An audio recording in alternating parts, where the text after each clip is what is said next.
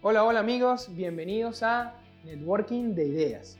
Hoy estaremos hablando sobre el proceso de toma de decisiones y para ello vamos a enfocarnos en el libro de principios Vida y Trabajo de Ray Dalio.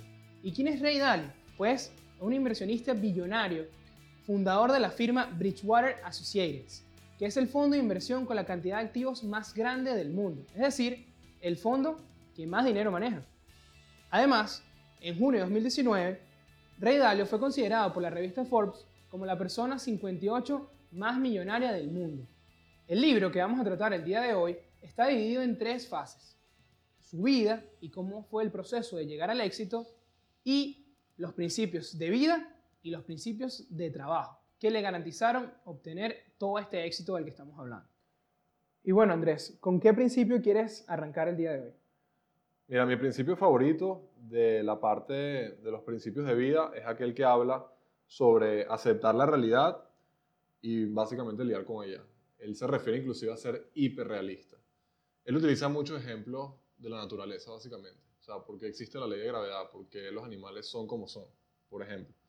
Él dice que más allá de tú buscarle una explicación a por qué las cosas son como son, o cómo deberían ser, o inclusive cómo te gustaría que fueran, tienes simplemente que aceptar las herramientas que te da la vida y lidiar con ellas, tal cual.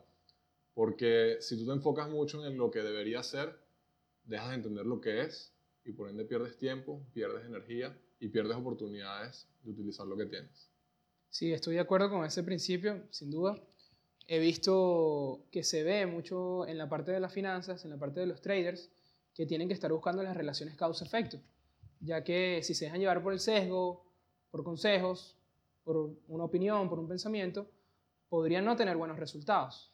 ¿Tú qué piensas de ese tema? Bueno, yo creo que yendo un poquito menos al tema técnico, yo en mi experiencia, yo viví una parte de mi vida en la que yo muchas veces veía a mi familia y yo proyectaba lo que yo quería que fueran ellos en vez de aceptar lo que son y tomar decisiones con base a eso. Yo mm, considero que mucha gente le pasa eso, se quedan pegadas en lo que ellos quisieran que fueran en vez de aceptar lo que tienen y simplemente seguir adelante. Sí, puede pasar, hay que, hay que definir la realidad donde estamos, porque para bien o para mal, porque a veces podemos tener unas expectativas muy altas y al no cumplirlas podemos decepcionarnos y podemos detenernos, que es lo que estaba diciendo Andrés que le pasó a su familia, y no tomar acciones al respecto. Y para él es muy importante siempre estar en constante movimiento, siempre trabajar, siempre tomar acciones. Me parece un principio muy, muy sencillo de entender, creo que lo, lo, vemos día a día y lo podemos poner en práctica con mucha facilidad, no requiere un conocimiento muy específico y bueno, eh, lo comparto plenamente. Para mí el principio más importante de esta parte de, la, de los principios de vida es sin duda uno que es medio engañoso porque en realidad te da varios principios en uno y es el proceso de los cinco pasos para el éxito. Entonces ahí Rey Dalio nos habla de que primero debemos, para seguir esta escalera, que nos va a llevar al éxito, debemos tener metas claras. Y a, pesar de que menciona que debemos, como me menciona Andrés, que debemos ser realistas, él dice que a la hora de fijar metas, no deberíamos tener miedo de apuntar a la luna. ¿Tú qué opinas de eso? Hay como una ambigüedad en ese sentido del libro porque no te deja claro de si ser 100% realista, pero oye, a la hora de poner una meta no puedes limitarte. No, yo creo que es mejor siempre apuntar por arriba que apuntar por abajo. O sea, si vas a fallar, que sea porque te planteaste una meta que era demasiado grande y no porque te planteaste una que era pequeña para ti.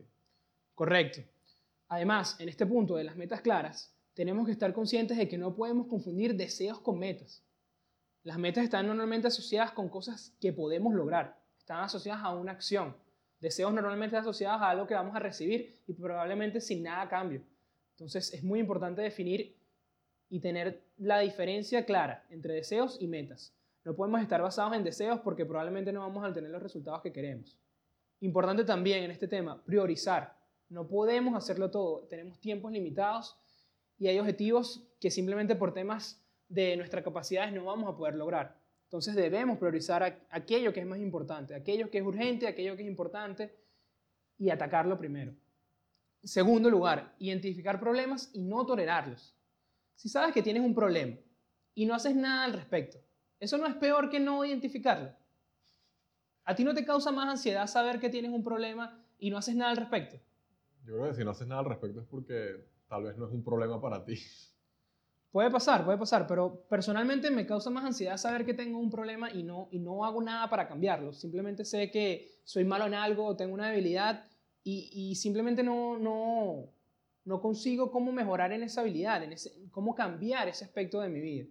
Además, una de las bases del libro está referida en, en este principio que es que el dolor más la reflexión lleva hacia el progreso.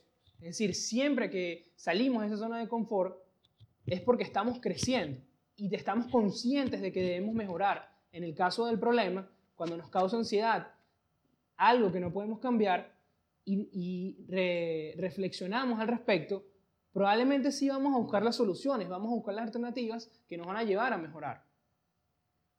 Tercero, definir la causa raíz de los problemas. Estos normalmente están acompañados por adjetivos y no por verbos, ya que los verbos normalmente expresan excusas. No tuve tiempo para hacerlo, no lo supe hacer, etc.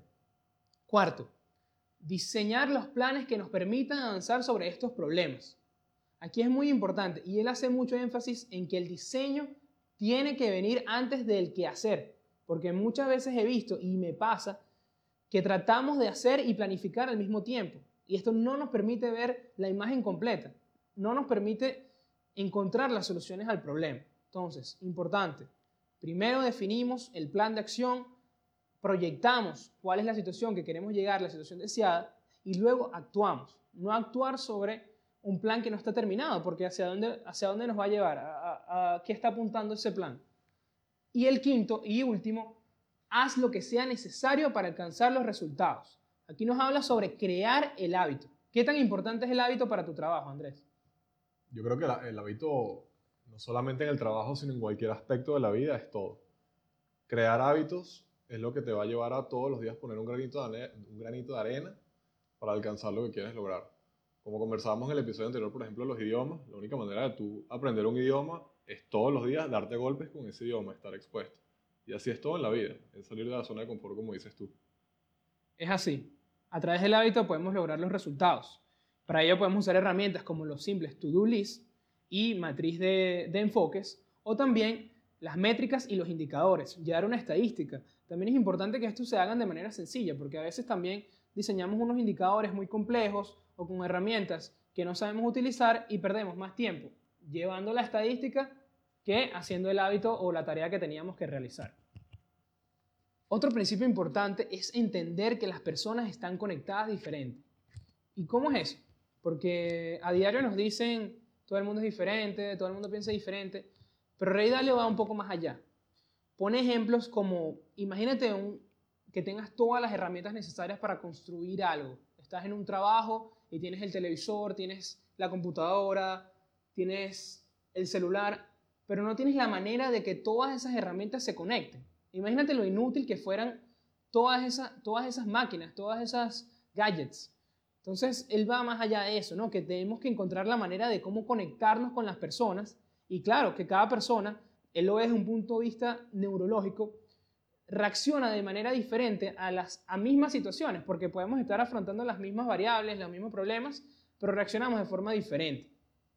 Sin embargo, me llama la atención que durante el libro, él también se, no se contradice, pero nos ofrece una oportunidad de abordar este principio de una manera más sencilla, porque nos dice, ok, entiende que las personas están conectadas de una manera diferente a un punto de vista neurológico, es decir, no trates de verlo de un punto de vista de personalidad, sino así funcionan sus cerebros de una manera de proceso, pero las personas también nos parecemos mucho, es decir, y especialmente en el sentido de la satisfacción.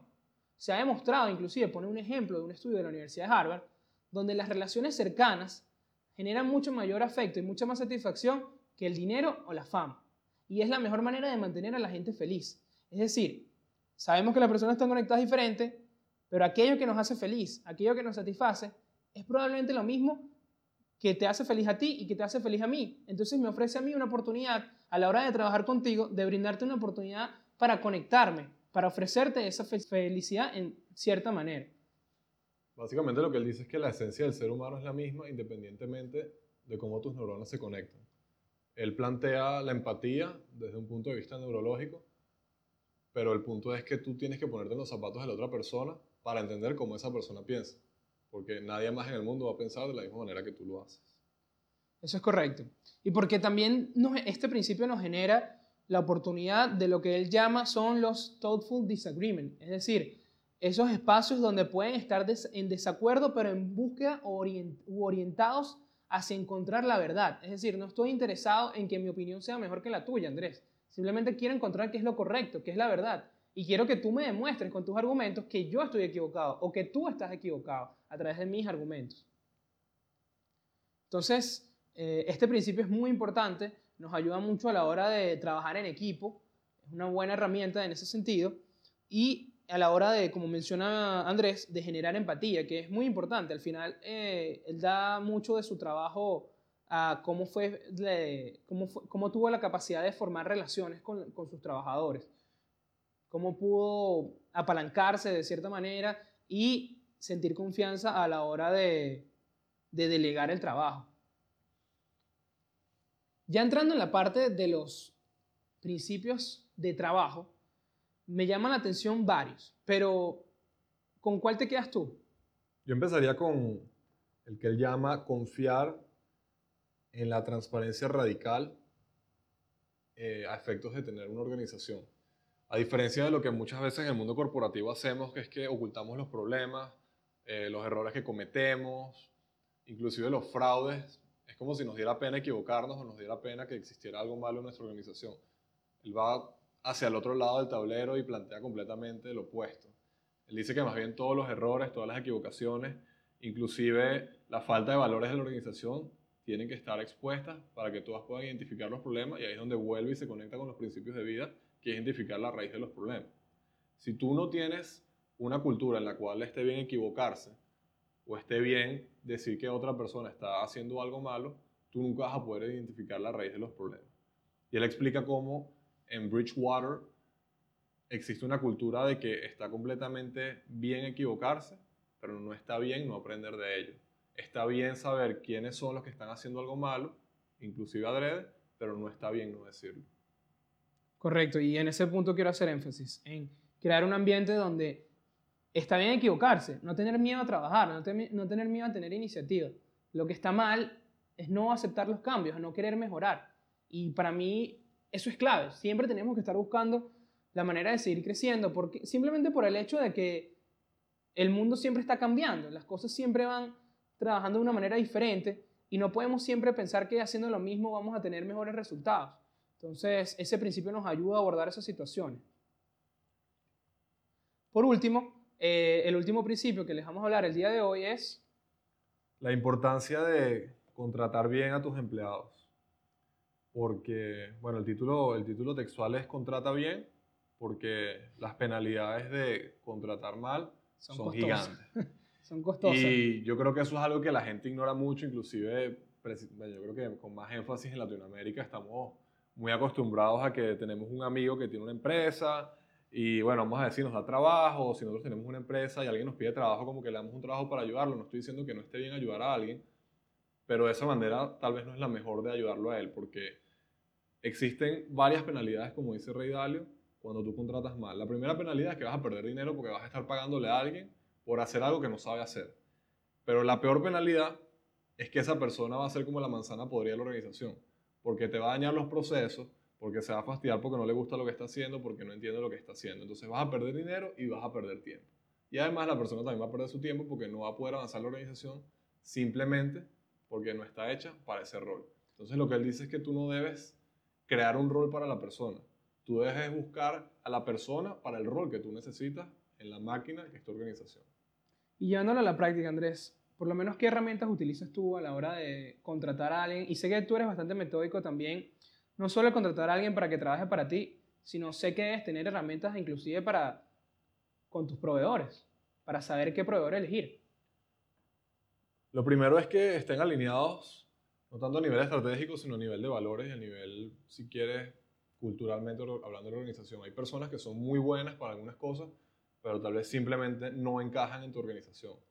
Y ahí es donde se, traba la, se traban los procesos y se traba la cultura de la organización.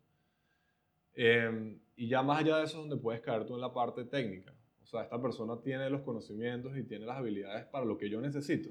¿Sí o no? Sí. Ah, bueno, buenísimo. No, entonces ¿para qué la va a contratar?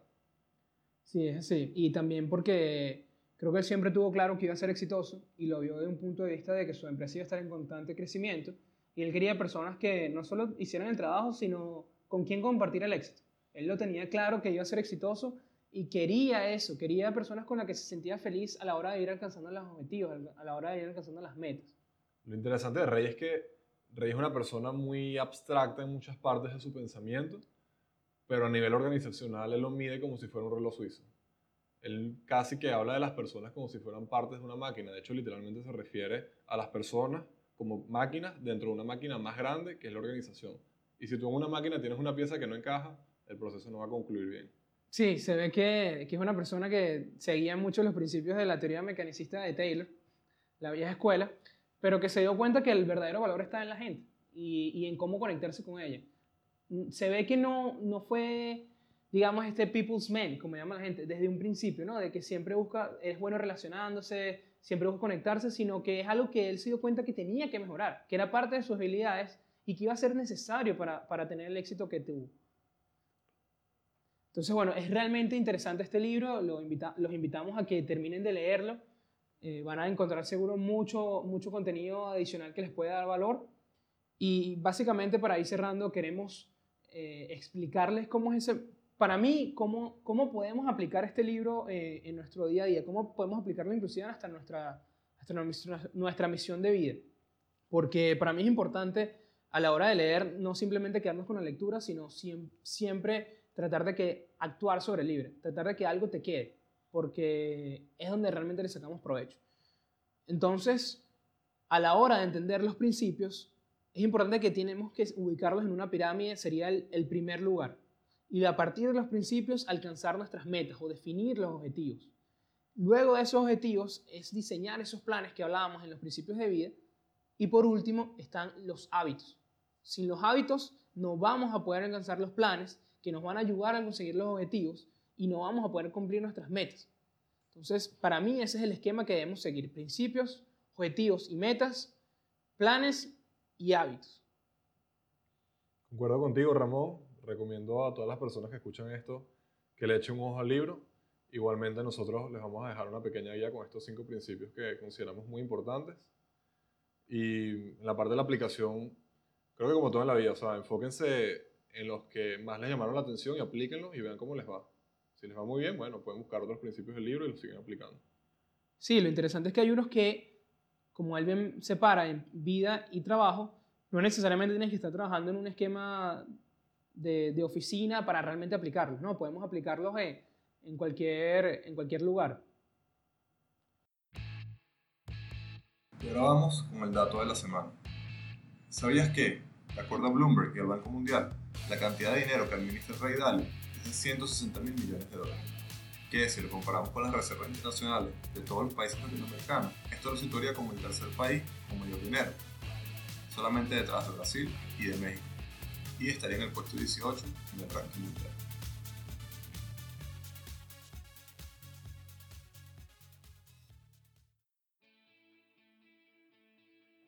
Y bueno, eso ha sido todo por el día de hoy. ¿Qué les pareció? Recuerda, no olvides seguirnos en nuestra página de Instagram, arroba val piso bajo university y nuestra página web val-university.com, donde podrás disfrutar de contenido exclusivo sobre este y los próximos episodios. No olvides comentarnos también qué temas quisieras que discutiéramos en la próxima oportunidad. Y esto fue todo. Networking de Ideas, donde los buenos conocimientos se conectan.